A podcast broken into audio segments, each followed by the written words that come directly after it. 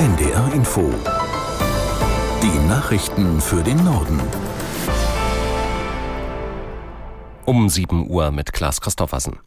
Das Bundeskabinett befasst sich am Vormittag mit den Plänen für eine teilweise Freigabe von Cannabis. Die Substanz soll aus dem Betäubungsmittelgesetz herausgenommen werden. Darin wird sie bisher neben Heroin und anderen Drogen als verboten gelistet und ist mit entsprechenden Strafvorschriften belegt. Aus der NDR Nachrichtenredaktion Christoph Johansen. Bundesgesundheitsminister Lauterbach schlägt in dem vorliegenden Gesetzentwurf vor, Kauf und Besitz von bis zu 25 Gramm Cannabis für mindestens 18-Jährige straffrei zu stellen. Der Bezug soll über sogenannte Cannabis-Clubs ermöglicht werden. Im Eigenanbau zu Hause sollen zudem bis zu drei Pflanzen erlaubt sein. Während Lauterbach mit der Teilliberalisierung insbesondere Gesundheitsgefahren durch den Bezug der Droge auf dem Schwarzmarkt entgegenwirken will, gibt es unter anderem von der Gewerkschaft der Polizei Kritik. Es fehle eine ausreichend lange Übergangsphase.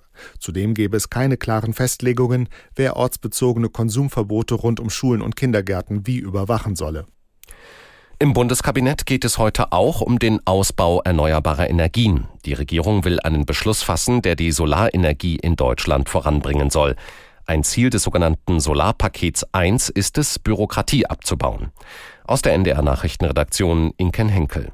Künftig soll es einfacher werden, eine Solaranlage auf dem eigenen Dach oder Balkon zu betreiben.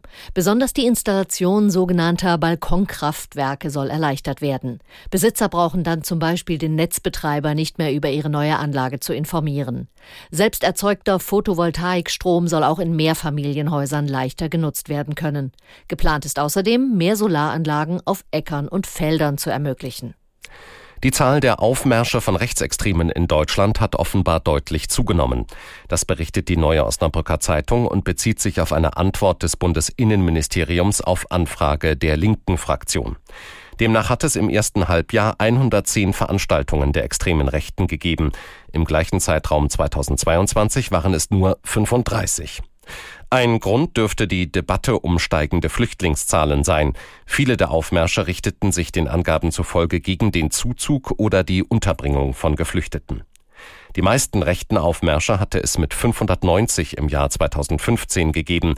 Danach war der Trend rückläufig. In der Ukraine haben russische Drohnen offenbar Donauhäfen bedroht. Nach Angaben der ukrainischen Luftwaffe sind mehrere Drohnen in den Bereich der Donaumündung eingedrungen. Dort liegen die für den Getreideexport wichtigen Städte Ismail und Reni. Die Luftabwehrsysteme sollen im Einsatz gewesen sein. Über Schäden ist bislang nichts bekannt. Russland meldete wiederum ukrainische Drohnen über der Kaluga-Region südlich von Moskau. Das Luftabwehrsystem habe insgesamt drei Drohnen zerstört, heißt es aus dem russischen Verteidigungsministerium. Nach den verheerenden Bränden auf der Insel Maui im US-Bundesstaat Hawaii laufen die Bergungsarbeiten weiter. Die Behörden befürchten, dass die Zahl der Toten auf bis zu 200 ansteigen könnte. Aus Los Angeles, Katharina Wilhelm. Die Zeit drängt, denn am Wochenende wird ein Sturm mit heftigen Regenfällen erwartet. Er könnte die Bergungsarbeiten stark einschränken. Gouverneur Josh Green sagte, wegen des Sturms werde dieses Mal überlegt, vorsorglich die Stromversorgung abzustellen. In US-Bundesstaaten wie Kalifornien wird dies bereits immer öfter gemacht, weil umfallende Leitungen Brände auslösen können. Der örtliche Stromversorger war kritisiert worden, weil er bei dem heftigen Wind den Strom in einem feuergefährdeten Gebiet nicht abgestellt hatte. Die Zahl der Vermissten hat sich mittlerweile von mehr als 2000 auf etwa 1300 verringert. Das liege auch daran, dass das Mobilfunknetz wieder funktioniere, sagte der Gouverneur.